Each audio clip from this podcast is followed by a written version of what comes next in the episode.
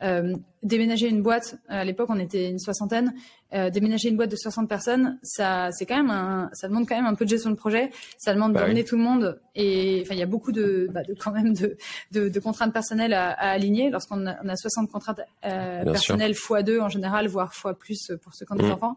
C'est pas forcément c'est pas forcément simple. Donc il y avait une inertie et le Covid a été, je dirais, une, une excuse extraordinaire parce que on a des salariés qui ont commencé à, à rendre leurs appartes. Et donc c'était un petit peu le, le moment où jamais on s'est dit bon euh, là c'est l'occasion de recommencer différemment. Mm. Euh, si on le fait pas maintenant, on le fera jamais. Donc euh, on s'est euh, mis en ordre de marche très rapidement pour pouvoir euh, euh, sonder les salariés d'abord et ensuite dire bah ok euh, vous semblez être intéressés, on vous garantit que le 12 mai c'était le 11 mai, euh, le- la, la fin du confinement, si je me rappelle bien. Le 12 mai, on a une solution en, en province euh, qui vous permette euh, d'avoir une alternative au, au bureau parisien et ouvrir. Donc commencer cette dynamique euh, grâce au Covid. Donc ça s'est fait comme ça, mais c'était d'abord un, un réalignement de, avec notre mission au final, et le Covid a été la bonne excuse pour, pour, pour opérer tout ça.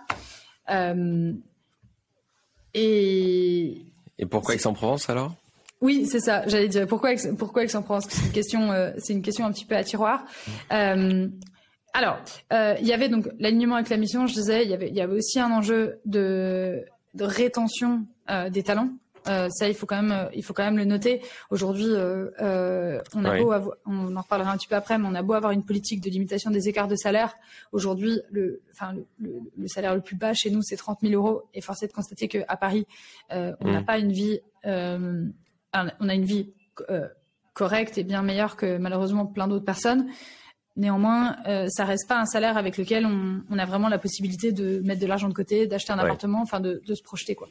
Euh, et ça nous semblait toujours un petit peu dommage. On se disait mais c'est pas, pas possible, on peut travailler complètement en, en télétravail. Pourquoi est-ce que euh, on ne pourrait pas genre tout simplement mettre l'activité ailleurs, garder ces salaires-là et euh, permettre aux salariés de de- bah, d'avoir un cadre de vie qui soit plus agréable. Donc il y avait il y avait cette idée-là aussi.